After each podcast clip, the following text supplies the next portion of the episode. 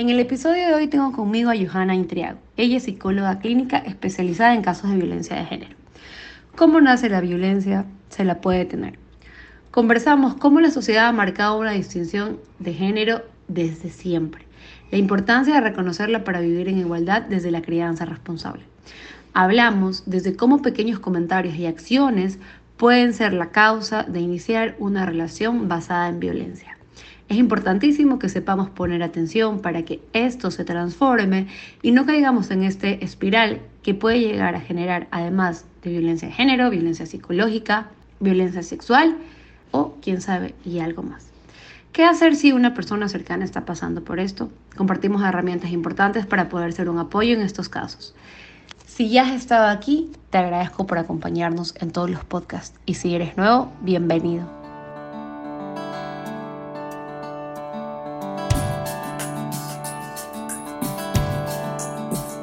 Hola, bienvenidos a Un lugar para mi mente. Soy María Gracia León, soy psicóloga, experta en terapia de pareja y familia, soy esposa y estoy estrenándome como mamá. En este podcast vamos a conversar sobre muchos temas que se repiten en mi consulta. Emociones, relaciones, inseguridades, preguntas que constantemente nos hacemos y que muchas veces no nos damos cuenta que las respuestas están dentro de nosotros mismos. Espero en este espacio poder ayudarte a encontrarlas. Empecemos.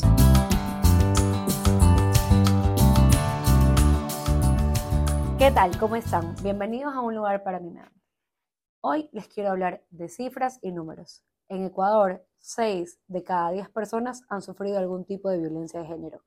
Una de cada 4 personas, violencia sexual.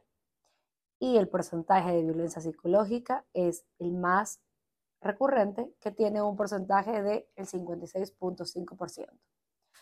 Hoy tengo conmigo a una persona muy especial compañera mía de la universidad, hoy colega, con quienes hemos compartido muchas experiencias desde la amistad y la psicología.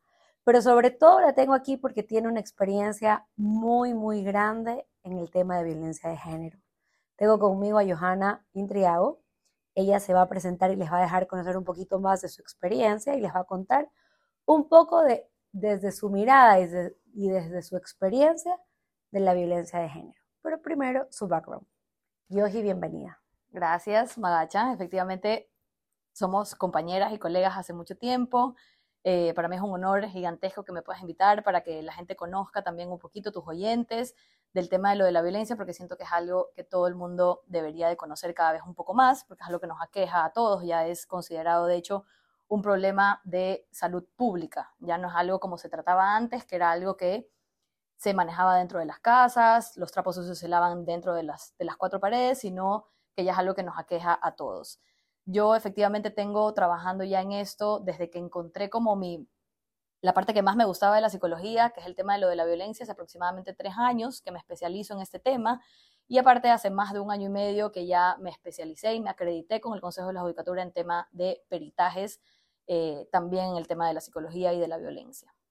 Wow, mira tú ahorita que dices que tienes tres años trabajando en este tema y empezaste diciendo que ya es algo de la salud pública, mira, antes de haberte dicho, era como un tema o un, algo que, que puede ocurrir en familias, que le puede ocurrir a una persona, pero no sabía que ya estaba dentro de la salud pública y que era ya considerado algo, no solo como pasa en específicas partes, sino en, es algo que todos tenemos que considerar, algo que pasa a nivel nacional. Y bueno, a nivel mundial. Y hoy una de las cosas que más escucho aquí en terapia, que tal vez, tal vez voy a atreverme a decir, tal vez no se acercan tanto a los casos que tú ves, pero puedes empezar a ver el inicio de lo que es la violencia de género y que muchas veces lo normalizamos. Fue una de las razones por las cuales dije, no, pues tenemos que traer a una experta, a alguien que nos explique bien ¿Qué es la violencia de género? Cuéntanos tú desde tu expertise, desde lo que sabes y de lo que has vivido, ¿qué es la violencia de género? La violencia de género en realidad no aqueja, como solemos pensar, solo a las mujeres. Es un tema que va mucho más allá. Es cualquier trato distintivo o, entre comillas, discriminatorio que se pueda tener hacia una persona por su sexo o por su género. Entonces aquí hablamos de que no somos las mujeres únicamente las afectadas, sino que también la población LGBTIQ y también en muchas ocasiones los hombres son víctimas de violencia basada en género. Cuando no les dejamos hacer su participación en tareas de cuidado, cuando no los dejamos expresar sus emociones, porque les decimos que parecen mujercitas o algo por el estilo, también estamos ejerciendo violencia basada en género porque estamos teniendo este trato distintivo. ¿ya? Ah, eh, refiriéndome un poquito a lo que mencionabas antes de, los, de, las, de las cifras, de las estadísticas, se suele decir que 6 de cada 10 personas, y yo lo escuchaba antes con mujeres, han sido víctimas de algún tipo de violencia basada en género, yo me atrevería a decir que 10 de 10. Yo creo que de todas las personas que a ti te escuchan en el podcast, eh, cualquier persona que haya salido a la calle, mujer, se ha sentido en algún momento mal con algún comentario que ha visto, con algún, como se le llama ahora, piropo, porque estamos siempre en esa situación de vulnerabilidad. Entonces, la violencia basada en género no solo la vamos a ver en un tema de maltrato dentro de un domicilio, dentro de una relación intrafamiliar, sino que la vemos en todas las esferas de la sociedad. Por eso es que se empieza a considerar como un problema de salud pública, porque le pone, y eso también entra dentro de esta estadística, toda la carga, por ejemplo, de las tareas de cuidado y de crianza, todas las tareas del hogar, siempre a la mujer. Con la pandemia esto se potencializó un montón. Eh, y te puedo dar un montón de ejemplos también respecto a las diferencias que existen entre hombres y mujeres. Si nosotros, por ejemplo, analizamos las estadísticas entre mujeres y hombres respecto al suicidio, vamos a encontrar que los hombres se suicidan hasta cuatro veces más que las mujeres. ¿De dónde viene esto? De que a los hombres nunca se les ha permitido expresar sus emociones como se le permite a una mujer. Porque el estereotipo de la mujer es que sí se pueden mostrar vulnerables, que sí pueden estar tristes, que sí pueden llorar. Entonces, cuando tenemos un hijo, hombre, pequeño, y empieza a llorar, ¿qué es lo primero que le decimos? Los hombres no lloran. No llores que pareces una niña. Exacto. Entonces, eso tiene siempre sus consecuencias a largo plazo. Y eso es lo que tenemos que tratar de evitar. Y así te puedo decir un montón de, ejemplos que nos llevan ahora a esta sociedad muy desigual que tenemos. Si bien hemos tenido un recorrido gigante de un montón de avances, antes no podíamos votar, antes no podíamos tener tarjetas de crédito, antes no podíamos decidir casarnos o divorciarnos, antes no podíamos tener un crédito, ahora sí lo tenemos, ahora ya ocupamos espacios públicos, ya nosotros podemos tener un consultorio, podemos alquilar algo, antes eso no se permitía. Si bien eso, todo eso ha pasado, hay un montón de camino todavía por recorrer porque siguen existiendo estas vulneraciones con respecto al género o al sexo. Ahorita que te escucho hablar y poniéndome un ratito fuera del lugar de la psicología y poniéndome como persona natural, o sea, como que si no tengo este conocimiento previo o el lo que carga en nosotros y el, la problemática que trae en cada ser humano, escuchándote fuera de todo esto y siendo subjetiva, no objetiva, pienso en cuántas veces estamos frente a situaciones como estas. Tú has mencionado ya, miren, un ratito, sin ni siquiera decir los golpes y el maltrato, que es lo que uno dice como que ahí es la violencia de género, cuando te golpean, cuando te maltratan, cuando te insultan.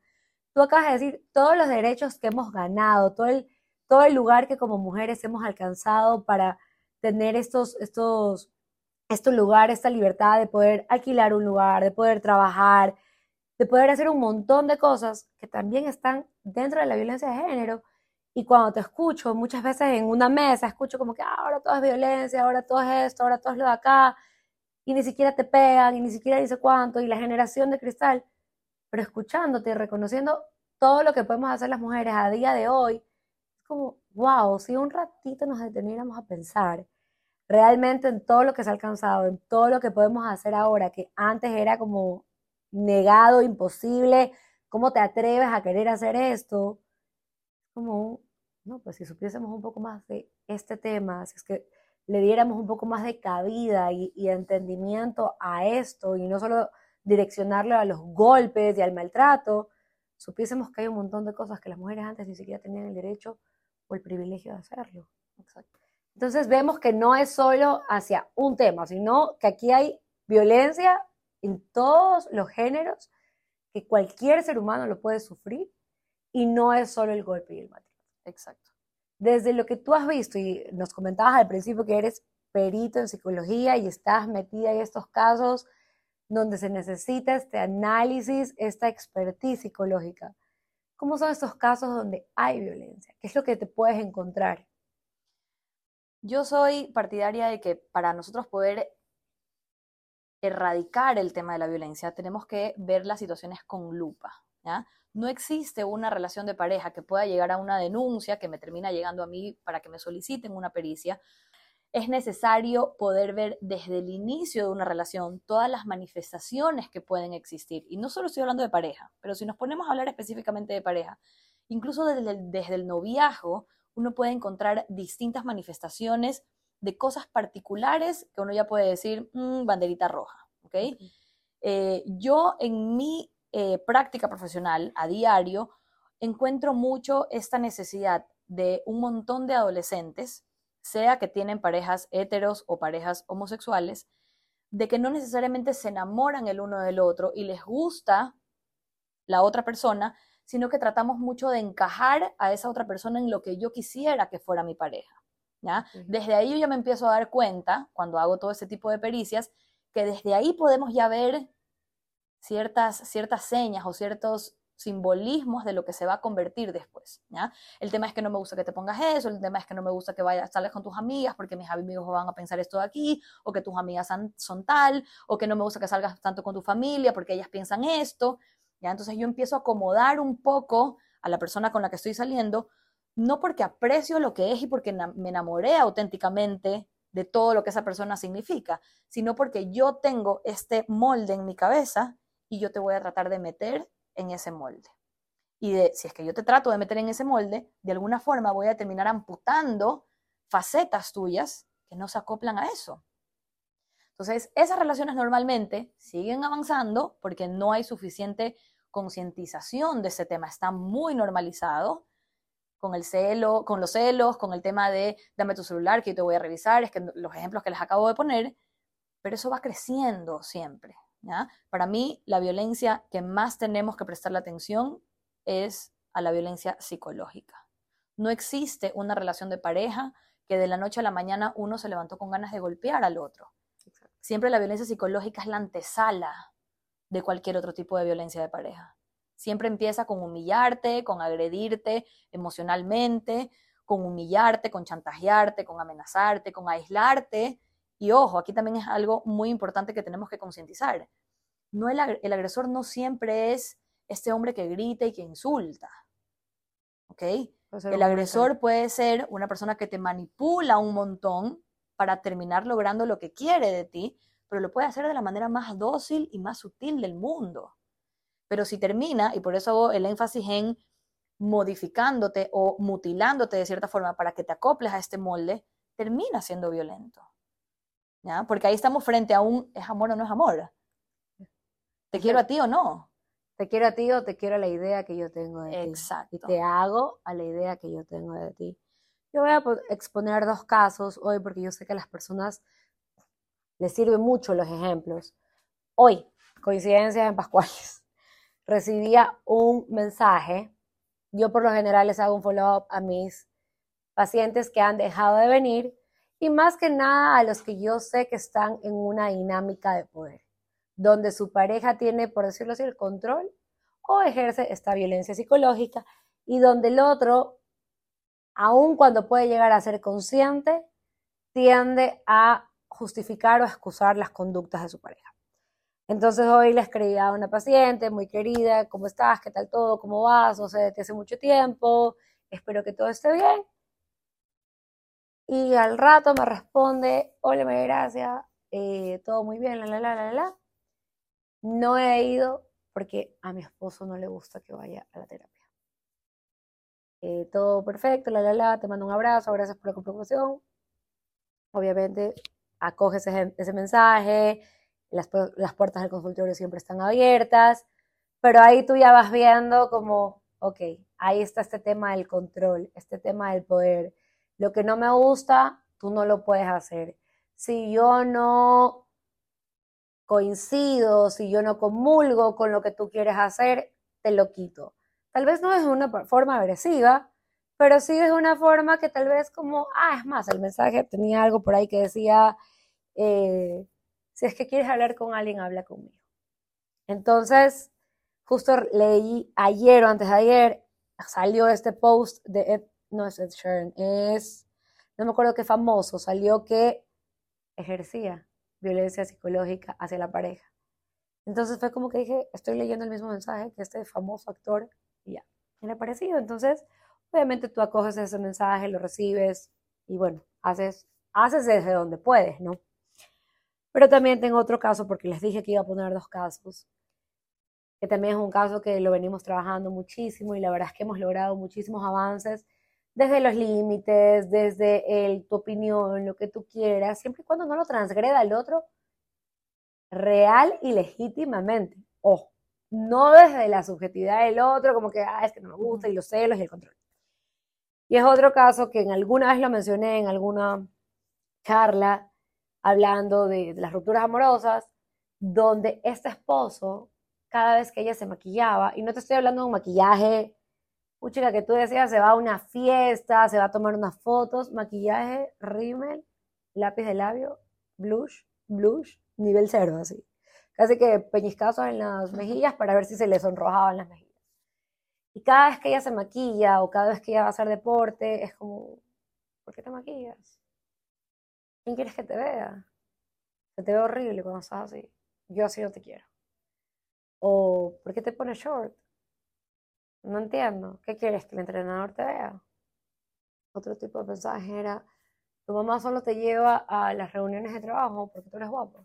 Y lo único que le sirve es que tú eres guapa y así cierra los negocios. Los negocios. Entonces, chica, tú recibes esto y aparte que el corazón se me hace chiquitito porque quiero decirle a la otra persona como, no, o sea, esto no está bien, que haces todo y lo vas direccionando para manejar la situación, para, para enseñarle lo que está pasando a esta persona, te quedas en un ¿cómo? ¿Cómo puedes, cómo empezó esto? ¿En qué momento empezó este control? ¿En qué momento se aceptó este control? Y ahí, ahí viene esta pregunta que te quiero hacer. ¿Cómo se genera la violencia de género? ¿De dónde viene ese, esa violencia? ¿Dónde puede nacer? A mí me encanta que traigas ese tema a colación, hablando del primer caso que expusiste, que es el de siempre igual dejar las puertas del consultorio abierto. ¿ya? Yo creo que me ha tocado leer muchísimo en redes que cuando existe este tipo de casos de violencia y una de las mujeres o hombres que sean las, las víctimas en esas relaciones regresan con sus parejas, lo primero que hacemos es, es que le ha de gustar, entonces que le maltraten. O si es que regresó, es porque le gusta estar con esa persona. Entonces que ya no se queje porque sarna con gusto no pica. Pero en realidad hay un montón que entender detrás de esa violencia. Número uno, y que, que para mí es súper importante, como te decía, aclararlo. Nosotros podemos tener una percepción, porque obviamente es un consultorio, es un servicio profesional, y vamos a tener esa disposición. Pero muchas veces nos pasa con nuestras amigas o con algún familiar, en donde si ya nos cuentan, alguien nos cuenta que ha sido víctima de violencia, y que vuelve con esa persona, lo primero que nosotros hacemos es negado. ¿Ya? ¿Por qué vuelves con esa persona? Ya no regresas con él o con ella, o es que tú te lo buscas, es que por qué te gusta seguir en esa situación. Pero en realidad hay un montón que entender detrás. La violencia psicológica, y por eso digo que es para mí una de las más importantes, empieza como una espiral, ¿ya? De abajo hacia arriba. Nadie se enamora de una persona que la trata mal. Nadie en su primera cita, en donde conoce a alguien que medio por ahí le guiñó el ojo, dice, ay, qué lindo, me trató horrible. Me dijo que yo ya nunca más en la vida podía salir con mi mamá o que yo me maquillaba y me veía espantosa y que lo que yo hacía al maquillarme era coquetearle a mi entrenador. Nadie, nadie pasa por eso. ¿ya? Es una violencia que va en espiral, que empieza de a poquito y únicamente va en una vía subiendo. ¿ok? Entonces yo empiezo con comentarios, por eso hacía el, ejemplo antes, de la, broma, de la broma hiriente, de la amenaza, del chantaje, de la humillación, del solo te estoy molestando, del dame tu celular si no tienes nada que, ocultarme, para luego pasar a algo un poquito más fuerte. Es que a ti nadie te va a querer. ¿ya? Si hay hijos de por medio en estas relaciones, esta es la frase favorita de los agresores, nadie te va a querer porque ya tienes hijos. Tú deberías de dar gracias que yo estoy contigo. ¿ya? Porque después de mí Nadie. Nadie va a estar ahí. Y eso sigue subiendo, por eso digo también que es la antesala de la violencia física, porque después de ese tipo de violencia, en donde ya se erosiona muchísimo la autoestima de la víctima, recién después de eso viene el golpe. Y tampoco es que viene con un puñete directo a la cara, viene primero con un codazo, viene con un zamarreo en donde te dicen, no, es que se me pasaron los tragos, no lo quise hacer, nunca me ha pasado esto, ¿ya? Y vienen un montón también de justificaciones, pero sigue subiendo esta espiral al punto en que ya conocemos que puede llegar algo terrible como una tentativa de femicidio, pero siempre es progresivo. Por eso para mí la importancia es de poner los ojos en los noviajos, en estas primeras señas que existe de violencia, de cuando te quieren modificar un montón y que no es que están felices porque están, ya estás yendo al gimnasio, o no es que están felices porque estás yendo a esta, a esta reunión de trabajo con tu mamá y tienes el, el potencial para hacer algo, sino que siempre es queja. ¿Por qué no pueden ir a terapia? Porque yo estoy demasiado seguro que la terapeuta, que la psicóloga, se va a dar cuenta de lo que yo hago contigo. Claro, por eso está él. Si quieres hablar con alguien, habla conmigo. Algo que sí hay diferencia es que antes se normalizaba mucho esto. Vamos, yo me voy, voy a decir que antes la mujer estaba, refiriéndome a las mujeres, estaban en desventaja. Y si quiero tomar en cuenta la violencia de género hacia el hombre, antes el hombre, y creo que pasa hasta el día de hoy, callan mucho esta violencia, porque el hombre no sufre, si te quejas, ¿qué te pasa? Y todos los, todas estas cosas que te dicen despectivamente, porque tienes que aguantar, porque eres hombre. Pero antes se normalizaba mucho. Hoy, yo digo que con todas las, todos los grupos de apoyos, con toda la conciencia que hay, con toda la información que tenemos, y es cuando yo digo las redes sociales sí sirven, toda la información que hay en Internet también sirve cuando lo utilizamos para bien, hay esta conciencia de que esto que antes se normalizaba, hoy podemos decirle, esto no está bien, esto no es normal, esto que está pasando te está transgrediendo, esto te está haciendo daño, esta persona se está aprovechando o abusando de ti, porque vuelvo a insistir, no necesariamente se necesita del golpe de la violencia sexual. Estamos hablando de comentarios, críticas, esa comunicación que es pasivo-agresiva, que en, la terapia también lo, puedo ver, que muchas veces es como un, sí, me estoy, es que yo lo acompaño a trabajar a él todos los días porque el trabajo de él es súper importante, entonces voy de aquí para allá, de aquí para allá, y, y tu profesión, y tu carrera, y tu negocio, y lo dejaste guindado y lo dejaste ahí porque a él le gusta o a ella le gusta que lo acompañes todo el tiempo a trabajar, que, lo, que estés ahí. Y sin querer queriendo, vamos a decir, no hay esta atención o esta conciencia de cuánto te estás descuidando de tu vida. Y como tú dices, de abajo hacia arriba es como un espiral chiquitito, que tú dices como que qué lindo, nos queremos, estamos de arriba abajo, y, ay, sí, de repente cojo tu celular, pero si no tiene nada de malo, pero ya te revisé todo WhatsApp, todo Instagram, todas tus llamadas, y estoy invadiendo constantemente tu espacio. Y no me doy cuenta que me están controlando, que me están diciendo, no te pongas falda porque los demás hombres te van a ver. No, es porque yo no te quiero que te pongas falda. No hagas tal cosa porque me invento, es como que, ah, no me invento, es una realidad. Este, no te maquilles mucho porque ¿qué van a pensar? Yo sé cómo los hombres piensan. ¿Eh? ¡Uy! Esa es la frase, la típica. Yo soy hombre, yo sé cómo los hombres mm. piensan. Entonces todos los hombres encasillados en, el misma, en la misma botella. Sí. Y sabes que en eso de aquí ni siquiera es tan lejano, porque yo creo, así como hablábamos de todas estas luchas que venimos conquistando hace un montón de tiempo, es una conversación de distancia que las personas que nos están escuchando tengan con sus mamás, con sus papás, con sus abuelos, si es que tienen la bendición de tener bisabuelos también, para ver cómo eso era antes. ¿Ya? Mi abuela hasta la fecha de hoy en algún momento me dijo en alguna reunión, pero ya para qué estudian tanto? O sea, ya cásense, ya no pasa nada, ya encuentran a una persona, porque existe esa mentalidad. Que eso también me da pie a otra de las violencias que para mí es una de las que más tenemos que hablar, que es como de la violencia simbólica, que es una violencia que nadie te grita, nadie te habla mal, pero es una violencia que está generalmente en la sociedad. Si tú vas a una juguetería y tú vas al pasillo de los juguetes de los niños, ¿qué es lo primero que tú ves? Tú ves legos, disfraces de astronauta, ves batas de doctor, ves pelotas de fútbol, ves carritos. Y si tú vas al pasillo de la niña, ¿qué es lo que ves? La Barbie y las muñecas. Y rosado, por todos lados. Licuadoras, cocinitas, cochecitos. ¿Por qué? Porque socialmente la función de la mujer es encargarse de las tareas del hogar. Por eso no vemos tan raro, o incluso a veces le ponemos hasta mala cara con que una mujer sea muy exitosa y el hombre no. Porque estamos acostumbrados a que el hombre sea el que es el dueño del mundo, que tiene acceso a todos los espacios, en donde puede acceder con facilidad, y que las mujeres estamos encargadas de las tareas domésticas y de cuidado. No solo de los niños, de los ancianos también, de las personas con discapacidad también. Por eso vemos a un hombre en un parque paseando con un cochecito y decimos, ¡ay, qué lindo papá! Si vemos a una mujer con el mismo coche, con el mismo hijo, no decimos nada, es lo que le toca. Entonces ahí también viene este tema de que es muy fácil ser buen padre y es muy fácil ser mala madre en la sociedad.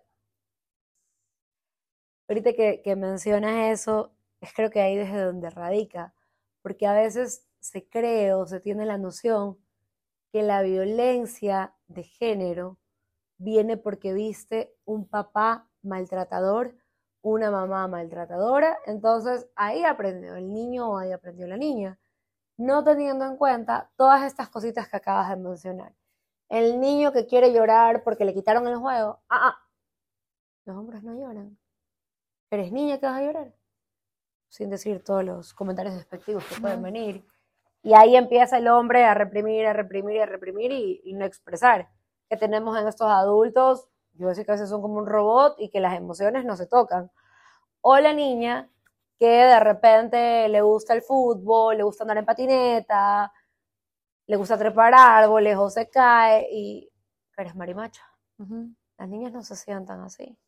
Cierra las piernas, no te rías tan alto, tú no puedes decir las mismas malas palabras, tú regresas a tal hora y tu hermano que tiene la misma edad, él sí puede regresar a la hora que quiera porque en realidad siempre hemos estado en ese tipo de desventajas. De hecho, hay un estudio que para, para mí en, en lo geek que puedo hacer me parece interesantísimo y es un análisis en un preescolar de cuánto espacio, cuántos metros cuadrados ocupan los niños varones jugando y cuánto espacio ocupan las niñas mujeres jugando. Porque no es lo mismo jugar fútbol que jugar a que estás haciendo un huevo frito. ¿ya? o que tienes que sentarte bien, o que te tienes que parar recta, o que no hables muy alto y todos los ejemplos que te estaba diciendo. Normalmente estamos acostumbradas a eso. A estar quietas. A estar quietas, a no hacer mucha bulla, a que no se nos note tanto. Por eso cuando hay una mujer que es mucho más explosiva, que tiene mucha mayor presencia que el resto, ¿cuál es el primer comentario? Está histérica, es que está loca, es una explosiva, odia a los hombres. Decimos un montón de cosas sin darnos cuenta y en realidad todo tiene esa base en la violencia simbólica que existe en la sociedad. Si yo tengo un hijo y una hija de la misma edad que están haciendo lo mismo, están jugando o están viendo un video en YouTube, y yo le digo a mi hija, Juanita, acompáñame a la cocina que ya es la hora del almuerzo y hay que servirle a tu papi y a tu hermano, ¿hay violencia o no? Porque yo estoy haciendo un trato distintivo, teniendo la misma edad, siendo niños también, con que ella tiene unas tareas que cumplir y él en cambio tiene un beneficio de poderse seguir jugando y que las mujeres le van a servir. Y aparte que le van a servir más comida y aparte cuando terminen de comer tienen que levantar los platos y aparte cuando levanten los platos tienen que lavarlos. De hecho hay muchas personas que se ofenden cuando un hombre trata de hacer esto. Porque ahí también viene la crítica. Pareces mujer, tú no puedes hacer eso. Te vas a hacer homosexual si tú lavas los platos, si lavas la ropa, si, si barres. Entonces ahí está toda la evidencia real de las desigualdades que existen hasta el día de hoy. No es nada más, como tú decías al principio, la agresión, el grito, el golpe dentro de la casa. Ese ya es una, es algo como más tangible, pero lo que lo produce es esto. Exactamente, ¿de dónde nace? Ahorita que estás hablando de los beneficios y los privilegios, supuestamente todos tenemos los mismos derechos, pero cuando vemos la diferenciación que hay o las cosas que puede o no puede hacer una mujer o las cosas que debe o no debe hacer un hombre, ahí tú ves el tema de los privilegios y cómo ya no estamos todos en el mismo lugar. Entonces, actualmente, ¿qué pasa? Escuchándote hablar y escuchándolo, ni siquiera aquí en el consultorio, conversaciones con, con tus amigas, con tu, con tu familia o lo que sea, es como lo que decía creo que al principio es como ahora todo es violencia y es como esta burla o como este como ah, ahora todo les molesta, ahora todo no sé cuánto. Y yo sí puedo decir que una de las cosas en las que soy más agresiva diciendo que mi, mi esposo no es mi primera relación de enamorados o lo que sea, es que tal vez en otra relación yo sí me encontré con un hombre que ni siquiera levantaba el plato de la mesa. Entonces ahí venía mi cabecita, vamos a decir antigua, porque fui criada, y se puede decir que cre- crecí con un machismo donde a mi hermano se lo, tal vez no tan marcado, si el día de mañana y le pregunto a mi mamá, mi mamá va a decir, ¿qué? Ya, qué ver-". Pero sí era. Exagerada, Este, qué ocurrida. sí, no era así, está exagerando. Exacto. Pero sí era como, a Carlitos tal cosa, pobre mi. Pero bueno, a Carlitos tal cosa, a Carlitos tal cosa. Y tú le dices a día de hoy, es como, no. Pero bueno, me tocó estar tal vez en una relación donde este hombre no levantaba ni un plato. Y a día de hoy tengo un esposo que levanta un plato, que lava los platos. Pero sin embargo, y sin criticarlo, sino viendo toda esta estructura que tenemos mental, muchas veces es como, ay, pero eso lo haces mejor tú. Es como, no, los dos lo podemos hacer. E intenta. Puedo decir que por suerte o, o por elección, es una persona que ha sabido ir desarrollando estas habilidades y todo lo demás. Pero también estoy segura y lo veo que hay personas que, ah, bueno, ya, me toca. Es que él no lo hace tan bien. Y tú lo dijiste al principio, muchas veces nosotros también podemos incapacitar eso que el hombre o la mujer puede hacer. Porque el rol está en que el hombre cambia llantas, una mujer no puede cambiar llantas. Y si yo cambio llantas, uy, ¿y cómo se cambia llantas? O sea, casi que marimacha. Vuelvo a la, a la terminología. O el hombre que te dice, me quedé con mis hijos yo el fin de semana porque mi esposa, mi, mi novia, lo que sea, le tocó hacer algún curso. ¿Y cómo hiciste? ¿Cómo lo lograste? Como un asombro a eso, como que nosotros como socie- sociedad incapacitamos estos roles y lo estamos poniendo, la mujer es para esto y el hombre es para esto, punto. Por eso nos causa tanta sorpresa. Y ahí sí es, porque a ver, yo entiendo que nos podamos cuestionar un montón de cosas que nos pasa ahorita en nuestra generación, en nuestro momento que estamos viviendo, o hacia más arriba, pero en realidad cambio va hacia abajo.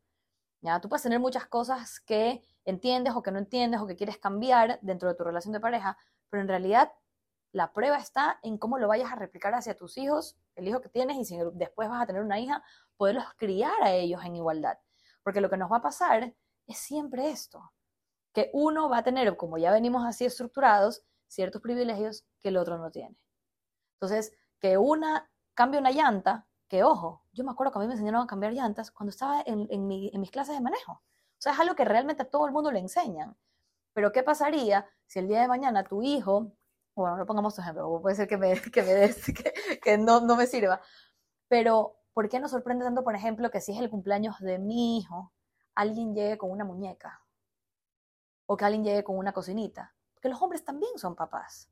Pero los tenemos muy excluidos del tema de crianza. Tanto así que cuando son niños y le, le, das un coche con una muñeca, nos atacamos, pues. ¿Tú qué quieres hacer con mi hijo? ¿Cómo lo vas a confundir así? Los niños no juegan con muñecas. Y lo mismo con una cocinita. Y los mejores chefs del mundo son hombres. Obviamente también hay mujeres también.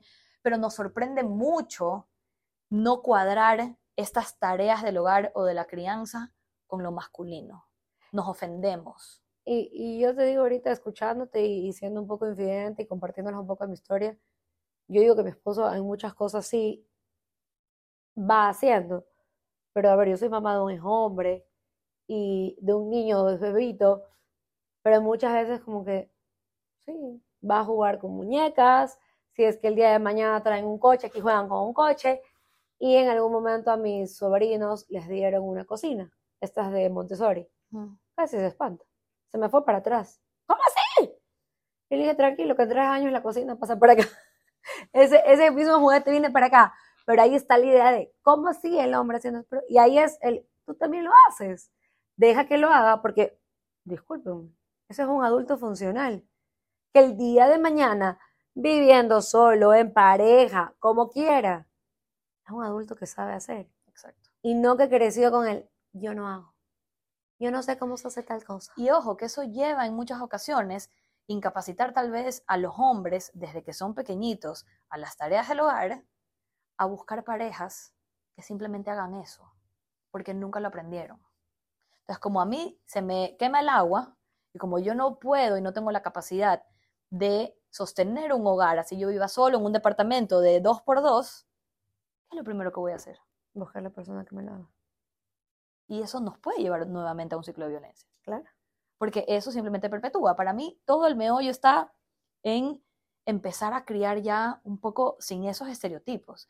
¿Qué le va a pasar a tus sobrinos en ese momento? Van a jugar como todo niño, le va a dar la época, la novedad y la chochera en un momento de jugar con la cocinita y a los dos meses se van a olvidar. Como todo juguete. Pero creo que hacemos más como shock cultural diciéndole, no, mi hijo no puede jugar con una cocinita, mi hijo no puede tener un coche, a mi hija no le den una pelota de fútbol porque se va a hacer marimacha.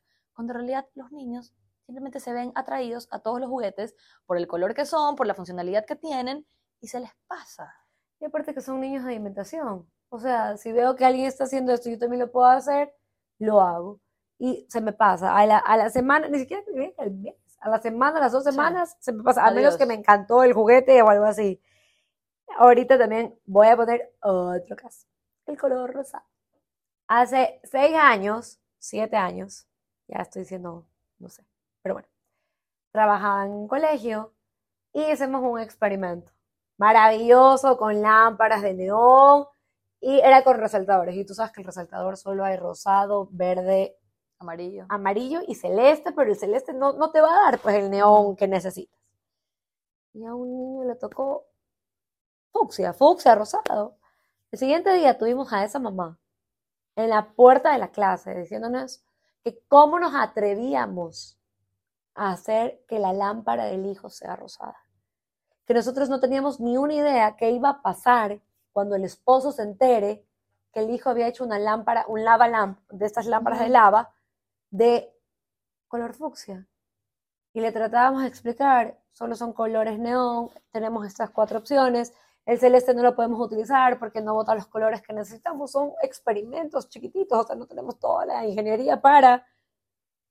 Y fue un escándalo. Y yo estoy convencida que el niño ni siquiera sabía lo que pasaba. Ni siquiera sabía que su mamá había ido al colegio a reclamar por este color, porque el rosado es solo para niños.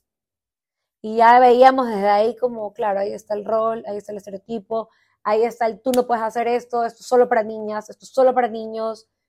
Y ya, ya, ya, dices que teníamos que hacer otra cosa. Y que eso da pie al, término que se utiliza ahorita de masculinidades frágiles. Como qué tan frágil tiene que ser tu masculinidad que piensas que por tener un lava lamp que es fucsia o que te pones una camiseta rosada o porque te gustó una flor que viste en el camino, resulta que ahora, ¿qué? Y nos pasamos la vida cuestionando en base a esos estereotipos, que para mí es lo que primerito deberíamos romper. No pasa nada si a una niña le gusta momentáneamente jugar fútbol o si le gusta toda la vida. Exactamente. No pasa absolutamente nada, pero estamos muy sesgados y, y eso también es interesante. Somos los adultos. Los niños, como tú decías, ni siquiera se dan cuenta.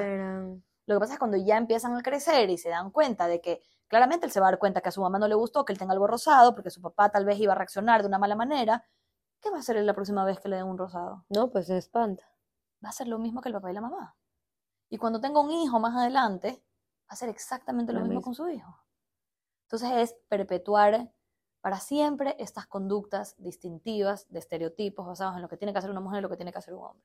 Y cuando eso se nos sale del molde, sin que eso signifique algo grave, no, no puede pasar sin ni siquiera cuestionarnos, esto se perpetúa, sin ni siquiera cuestionarnos si está bien o está mal. Yo estoy convencida que el momento que se buscó que las mujeres voten, hubieron mujeres alrededor que decían, ¿por qué? Está loca, ¿qué le pasa? Pero una vez que logramos tener esa voz, ese voto, esa capacidad de decidir, van entendiendo. Sin embargo, en otras cosas, vamos a decir más chiquitas, siguen con esta inconsciencia de lo que están transmitiendo a las generaciones que vienen después. Retomando un poco el tema de las relaciones que tienen esta dinámica de violencia de género. Yo podría decir que una de las cosas donde uno puede notar, y ahí corrígeme tú, y tú eres la experta en esto, una de las cosas que puedes notar es que no hay una libertad. Hay una libertad condicionada, hay una libertad camuflada o hay una libertad negociada. ¿A qué me refiero? ya hoy yo salgo con tus amigas, entonces el sábado tú sales con tus amigos. Este temor a que si te digo voy a salir con mis amigas y, solo voy a salir hasta las 8 y si me demoro 8, 8 y media, me tengo que ir, me tengo que ir ya, ya no puedo porque esta persona me está esperando y mi temor es a lo que va a pasar. La negociación, ya, yo hago esto y después tú haces lo de acá. Te estoy hablando de ejemplos chiquititos. Hay ejemplos muchísimos, mucho más grandes donde tal vez se negocia cosas, uno dice, ¿cómo te estás permitiendo eso? Pero bueno, llegas a negociar. O este miedo constante a la vestimenta, por ejemplo, me muero por ponerme un crop top y un jean y me encanta porque está la moda del crop top y, y yo qué sé, un color llamativo y no solo blanco y beige, sino que me quiero poner un verde neón. Pero yo sé que a mi pareja no le va a gustar. Entonces me estoy vistiendo y me encanta cómo me veo en el espejo, pero de repente ya empieza ese miedo, ya lo escucho llegar, y es como chuta, justo me encontró antes de la reunión y me va a decir y me va a comentar, entonces ya dentro de mí el miedo empieza a tener este efecto, este, este nervio, esto como, como que no vivo, como que estoy constantemente controlada. ¿Cómo son estas dinámicas que pueden haber en una relación de violencia de género?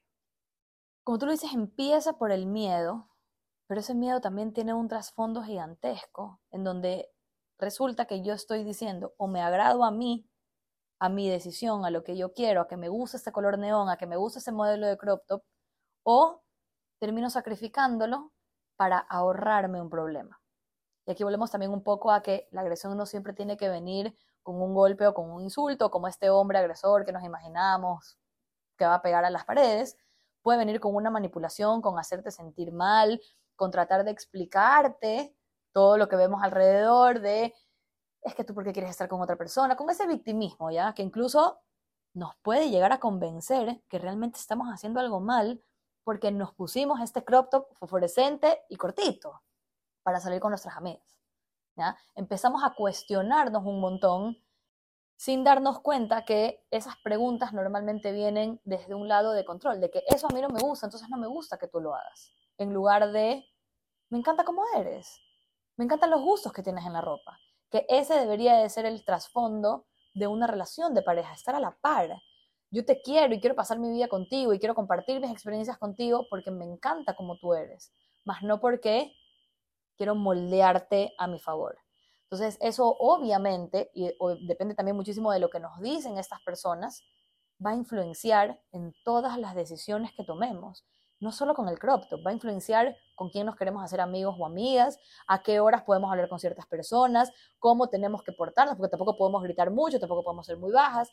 Hay un montón de limitaciones que vienen desde este miedo. ¿Y qué pasa? Normalmente lo que tendemos a hacer es a justificarlo ¿Ya? Al, es que por gusto, o sea, si a mí no me pasa nada por ponerme eh, el, vestido largo, eh, café, en vez del crop top fosforescente, es porque yo me lo busco. O sea, fuera tan sencillo ahorrarme ese problema, sin darnos cuenta que eso es sacrificar lo que nosotras somos. Lo que a mí me gusta, lo que a mí me gusta, exacto. Entonces, desde ese miedo y desde esa manipulación, empezamos a ceder todo el tiempo. Y una vez más, este es una espiral. Entonces, si ya cedo en eso, ya cedo también con quién salgo el fin de semana. Y ya cedo también entonces con quién sale él. Y ya cedo también entonces que revise mi celular. Y ya cedo también entonces que se ponga bravo porque se pegó los tragos y me habló mal. Empiezo a ceder cada vez más. Por eso, para mí, la importancia de ver desde esas situaciones sutiles que las vemos muy inocentonas, pero están cargadas de yo te quiero, yo quiero que tú seas como yo quiero que seas. En eso que dices, en estas cosas que a veces muy sutiles las justificamos o las excusamos, entraría el hecho de la toxicidad de una relación. El deseo de control, el deseo de que me digas exactamente dónde estás, cómo estás, con quién, estás, por qué no me avisaste que te escribió, por qué no me dijiste tal cosa. En una cita hace algún tiempo me decían como, tú sabes, Mayera, es súper normal tener el Life 360 porque tú tienes que saber dónde está tu pareja. Y yo solo me quedé en el, es súper normal. Y solo me quedé como, normal. Ahora, para la gente que está aquí en Ecuador, para la gente que está aquí en Guayaquil, definitivamente estamos en una ciudad peligrosa y etcétera, etcétera, que tal vez sí es como una forma de tener la tranquilidad de dónde está. O, pero también sé que hay las parejas que constantemente están revisando y me dijiste que estabas donde tu mami, pero me sale que estás en Molde Sol. Ah, sí, es que me olvidé. Tú, y, el, y en Molde del Sol es el trabajo, por si acaso. Es que me olvidé avisarte, simplemente salí del trabajo y pero tú el trabajo a la casa de tu, casa de tu mami a la casa no te hace, al trabajo no te haces más de 10 minutos. Y tú me dijiste que saliste hasta ahora y te demoraste 15. Sí, pero es que había tráfico. Por esta hora no hay tráfico. Y empieza este control y este cuestionamiento acerca de todo lo que dices, de todo lo que haces, esta invasión constante a como, no, es que no me cuadra con lo que la historia que yo me estoy haciendo en mi cabeza y te invado y te invado y te invado y te dejo saber que tú estás mal, que tú estás equivocada o equivocado. Y te sales por completo de mi idea inocente y e de mi iniciativa de que, te quiero revisar porque estamos en una sociedad, en una sociedad y en una ciudad con mucho peligro. Yo, no estoy, yo sé que no te está pasando nada en Molde Sol, yo sé que no te está pasando nada en la casa de tu mami. Ya no te estoy haciendo estas preguntas porque esté preocupado por ti o preocupada por ti. Ya lo estoy haciendo porque quiero explicaciones y porque ya me estoy sintiendo ofendido de que hay algo que no me estás diciendo. En lugar de, estás bien, todo en orden. Porque si es que yo te tengo todo el tiempo con un GPS y me justifico diciendo que es por seguridad, entonces que sea por seguridad. Pero esas preguntas ya no son. Y ahí también tenemos que ser muy críticas con ese tema. Porque eso nuevamente va a ir subiendo. No hay manera de que se vaya hacia abajo. Yo me acuerdo que hace unos años te llamé ¿te acuerdas? Hace dos, tres, dos años creo que fue, por un caso muy grave, muy grave, eh, que, que mi, mi, temor más grande era el tema de, de, un femicidio. Y me acuerdo cuántas veces repetía, la escala solo sube, la escala solo sube, la escala solo sube. Y, te toca ser súper frontal porque la vida de esa persona peligra. Y ya no te estoy hablando de la violencia de género, te estoy hablando o sea, sí de la violencia de género, pero ya de la violencia con golpes, con maltrato, con abuso sexual, que era algo tan visible y esta persona había perdido todas, todas sus capacidades, toda esa capacidad de poder, incluso poder discernir entre lo que ya me está, ni siquiera transgrediendo, me está matando, ya porque visitas a la clínica recurrentes, a la emergencia, porque cortes en el cuerpo, cuchillos, estar arrodillada en el piso, con el aire helado y agua, era algo que yo creo que me, me, acuerdo, me acuerdo y solo me espelujo en el cuerpo, el cuerpo. Es como que, era como que este deseo de decirle, ya, por favor, yo te acojo, ya, vamos, salgamos, yo te ayudo a denunciar. Pero en su cabeza estaba todo el como, la, justificación, la excusa, es que lo hace porque yo hice tal cosa, es que me olvidé de decirle lo de acá, es que no le avisé que ya me depositaron, olvidé, o mi mamá necesitaba la plata, y ahí control. Me, me acuerdo aquí de una, una amiga que trabaja en esto de las finanzas y cuando te tienen el control de tus finanzas y que tu ingreso viene para acá, pero mi ingreso no es de los dos, o, o, como que constantemente esta invalidación a tu trabajo, cuando ya esa espiral subió completamente y ya estando ahí, la justificación y la, y, y la excusa ya no es suficiente. Porque ya vamos a decir que de lo psicológico pasaste a lo físico, a lo tangible, y no solo por los golpes, por el uso de tu dinero, por el no puedes trabajar, porque te toca ir de trabajo, con el ojo moratado. Incluso hay veces que le hacen daño a los hijos por hacerle daño a esa persona. Entonces, a medida que va subiendo esta espiral de violencia, va bajando el autoestima de la víctima, va bajando su creencia de que es capaz de salir su creencia de que es capaz de construir una vida después de haber estado con esa persona. Y es la mezcla perfecta del caos. De que él siga agrediendo y que ella siga justificando esa agresión. Por eso también es muy delicado cómo tratamos a una víctima. Que te lo mencionaba también al principio. Lo que hacemos muchas veces como amigas o como familiares es señalar y juzgar, sin darnos cuenta de que cada vez están más abajo y cada vez piensan menos de que va a haber otra persona en el mundo que las pueda hacer sentir bien o que les pueda prestar atención o que pueden rehacer su vida. Entonces siguen aferradas a esta persona que tanto daño les ha hecho y lo seguimos justificando. Entonces ahí también va como un mensaje para mí súper importante, que es que cuando tenemos estas personas cercanas, que tal vez sospechamos que están en ciclos de violencia, número uno, prohibido despotricar odio hacia la persona que los agrede, porque eso lo único que va a lograr es que esa persona no nos vuelva a contar. Una persona víctima de violencia siempre va a tratar, en el momento de, por el ciclo mismo de violencia, que regresan a su relación, siempre va a tratar de protegerla. Entonces lo que van a hacer es no volvernos a decir nada. Y eso jamás nos va a permitir sacarlas del ciclo. Siempre es comprensión, yo te entiendo, en cualquier momento que necesitas hablar yo voy a estar, si necesitas ayuda tú me puedes decir, si es que estás en cualquier lugar botada te puedo ir a ver, yo tengo una persona que te puede ayudar que es profesional en el tema, siempre dejar esa puerta abierta más que señalar y criticar, no solo a ella, sino también a la otra persona que tiene al lado, porque las cortamos para siempre. Alejamos de esto. Ahorita estás hablando del, del ciclo de la violencia y te voy a pedir que lo expliques porque tal vez se quedan en que empieza de esta manera y termina de esta manera, pero de verdad tiene como cómo empieza la espiral y cómo es ese ciclo donde tal vez yo vengo y me abro donde ti y te digo, yo, me está pasando esto, estoy viviendo esto, no importa cuál sea tu respuesta, buena o, negativa, vamos a decir que te vas encima de la persona que me está agrediendo físicamente, eh, violentamente, ¿cuál es ese ciclo que sigue la violencia de género? A ver, hay dos cosas aquí que tenemos que hacer una diferenciación. Número uno, el ciclo de la violencia es este circulito en el que estoy dando vueltas todo el tiempo, que es, a mí me agreden, la otra persona me dice que se arrepintió, yo lo disculpo o la disculpo, y luego se empieza a acumular tensión nuevamente hasta que me vuelve a agredir, ¿ya? Pasando por una etapa de, se la conoce como luna de miel, que es como, no, ya todo está bien, no, ya cambió, ya me prometió que iba a ir a terapia, ya estamos yendo a terapia de pareja juntos, me juró que nunca más en la vida iba a pasar lo que pasó y nos quedamos para siempre en ese ciclo porque se va a volver a acumular la tensión y me van a volver a agredir, ¿ya? Pero aparte, este ciclo tiene como otra dimensión en donde va subiendo cada vez. Si yo ya pasé por ese ciclo en donde, por ejemplo, me hicieron una broma o me hicieron un ataque de celos que a mí no me gustó, se arrepintió, se, nuevamente lo disculpé, pasamos por la luna de miel, se acumuló nuevamente tensión. La próxima vez que pase alguna, alguna explosión, ya no va a ser solo por lo mismo, ya va a ser un poquito más fuerte. ¿ya? Por eso es que te digo que la espiral siempre va hacia arriba. Seguimos dando vuelta en esa misma modalidad, pero siempre con un poquito más de intensidad.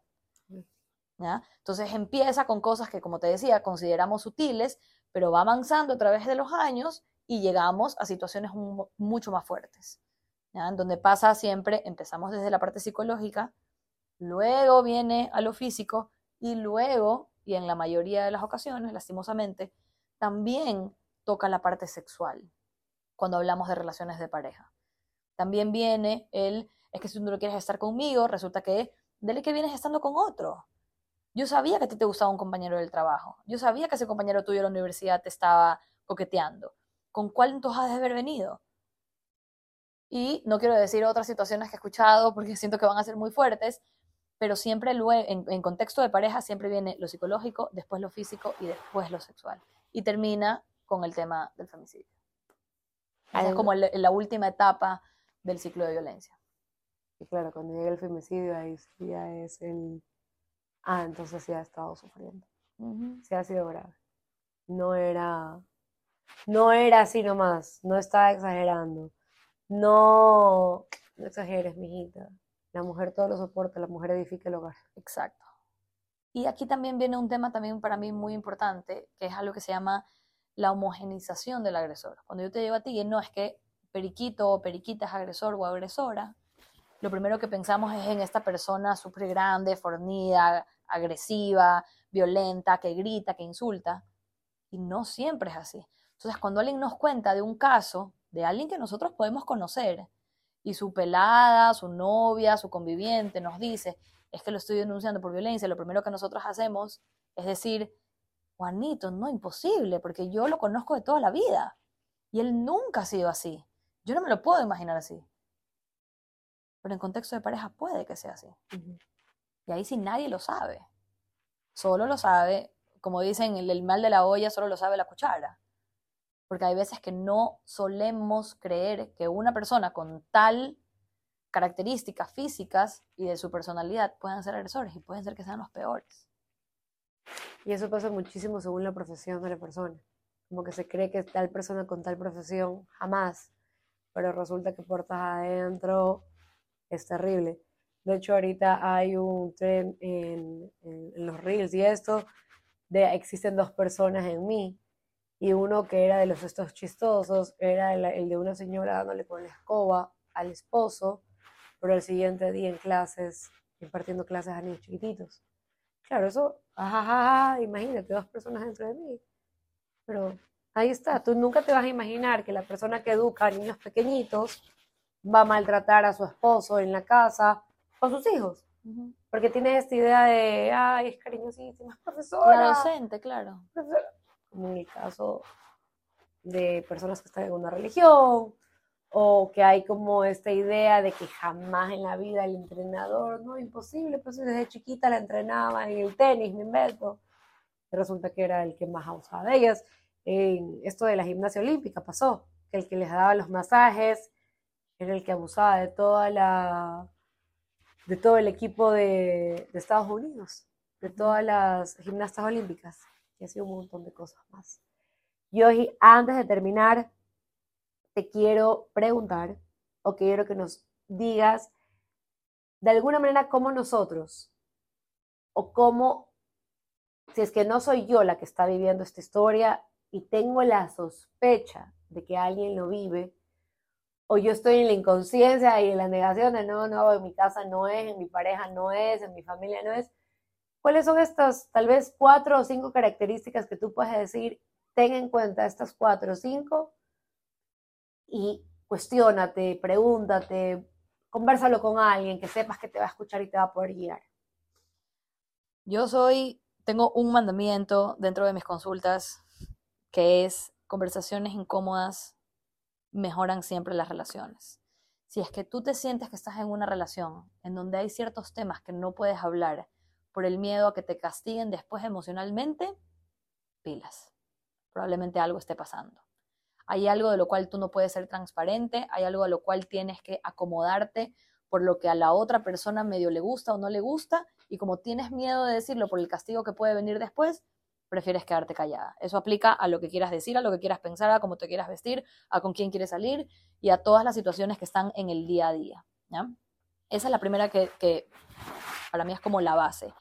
De ahí, súper importante para mí cuestionarnos también los modos en los que hemos sido criados y en los que pretendemos replicar ciertas, eh, ciertos como patrones de crianza que vale la pena cuestionarnos si esto va a seguir perpetuando la violencia y va a seguir haciendo una distinción entre hombres y mujeres o si esto de aquí realmente nos va a llevar a que ya todos somos iguales y que no haya ningún tanto problema con todo lo que hay alrededor. Eh, y la otra es estar como muy atentos a eh, como ya, ya, un poco más de manera preventiva, ya no como que ahorita estoy en una situación de, de, una relación de violencia, sino quiero prevenir esta situación, es darnos cuenta siempre de estas conductas que pueden estar relacionadas al control. Eso va a ser siempre la clave.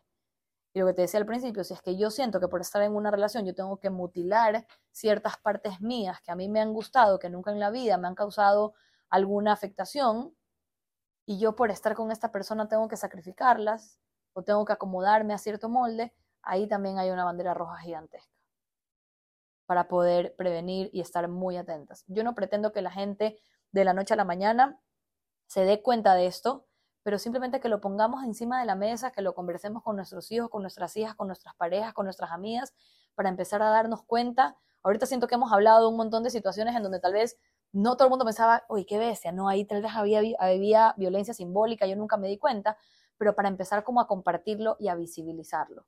Cada vez que decimos comentarios como, ay, pero es que son unas exageradas, ay, pero es que ahora todo es violencia, en lugar de prestarle atención a una problemática gigantesca, lo que hacemos es minimizarla y hacer como si nada pasa. Y tacharnos de exageradas y tacharnos de que somos unas ridículas y que ahora no se puede hacer nada, en lugar de decir, ¿qué pudiera hacer yo que tal vez sí causara un impacto positivo más adelante, en vez de simplemente hacer como si nada estuviera pasando. Excelente. Gracias. Antes de despedirme tengo dos cosas que decir. Yo sé que estamos con el tiempo. Yo, es que son dos cosas súper importantes. Si yo vengo de una relación donde sufrí violencia y vengo con esta inseguridad y a pesar del trabajo psicológico que he hecho, igual me queda como este temor constante o ya tengo encasillado a siempre me van a hacer daño. ¿Cuál es la recomendación para esta persona que sufrió violencia? La recomendación siempre va a ser hacer terapia no para cuestionarme por qué estuve con esa persona o qué es lo que esa persona causó en mí, sino qué hay en mí que de alguna forma a mí me hizo apegarme o arraigarme a ese tipo de relaciones. ¿Qué me faltó a mí? ¿Qué es lo que yo puedo hacer crecer en mí para que esto no me vuelva a pasar? ¿Ya? No con el afán de justificar de que hay algo en mí que me hizo estar en esta relación. Si bien la otra persona es la persona agresora, siempre cuestionarnos por qué yo terminé o permití que esto avance a tal punto y cómo yo lo puedo prevenir de ahora en adelante. Entendiendo desde la compasión también, no desde el latigarme y darme palo porque fue mi culpa, porque yo lo provoqué, porque yo fui la, culpable, sino desde el que ha pasado a lo largo de toda mi historia de vida que me ha hecho a mí pensar que ese es el amor que yo merezco. Buenísimo, buenísimo. El poner no solo la mirada en el otro, o en el por qué a mí, sino en responsabilizarme un poco y conocer un poco de mi historia que me hace unirme a este tipo de personas. Todos nos vamos a encontrar con heridas de la infancia que se relacionan un montón con los patrones de parejas que nosotros conseguimos en la adolescencia y en la adultez. Siempre vamos a encontrar algo similar. Otro tema para el podcast. Y la segunda pregunta que te tengo es por un tweet, por algo que se hizo tendencia recién el sabes cuál es, el feminismo ha ganado muchísimo terreno, sin embargo muchas veces también ha sido utilizado, vamos a decir, no quiero criticar ni nada, pero para, antes yo decía, buscábamos como tener los mismos derechos, a veces me da la impresión que sí podemos querer aplastar los derechos también del hombre. Y había un caso aquí en Guayaquil, estoy casi segura que fue aquí en Guayaquil, de este, de donde una chica hace unos años, hace un año, hace meses, eh, denunció violencia de género y resulta que a día de hoy el que realmente sufría violencia de género, porque los videos y todas las pruebas que fueron entregadas fueron manipuladas, este, a día de hoy el que se sabe que el que sufría violencia es él. Más allá de si el caso es real o no es real, o si esto, ¿qué pasa con estos casos donde la violencia de género viene del, del hombre, de la mujer hacia el hombre, pero en nombre del feminismo ya se utiliza como siempre el culpable es el hombre. Claro, la palabra adecuada en ese caso creo que es que se prostituye un poquito el movimiento para sacar provecho en ciertas situaciones. Yo no te lo puedo negar, hay personas que lo hacen. Lo han hecho también por el otro lado. O sea, también han existido un montón de situaciones de hombres que denuncian simplemente para retrasar procesos en donde ellos han sido los agresores. O sea, hay de todo. Yo no te puedo negar de que hay personas que abusan de, ciertos movimientos o de ciertos, en este caso, temas judiciales para entorpecer procesos. Y eso es terrible, pero se da de lado y lado. ¿ya? Yo no lo puedo justificar, no puedo decir, no puedo tachar y no puedo tirar abajo todo un movimiento gigantesco con muchísimas bases y con muchísimos ejemplos como los que hemos hablado ahorita para yo poder desestimar. Y ahí va como una alerta.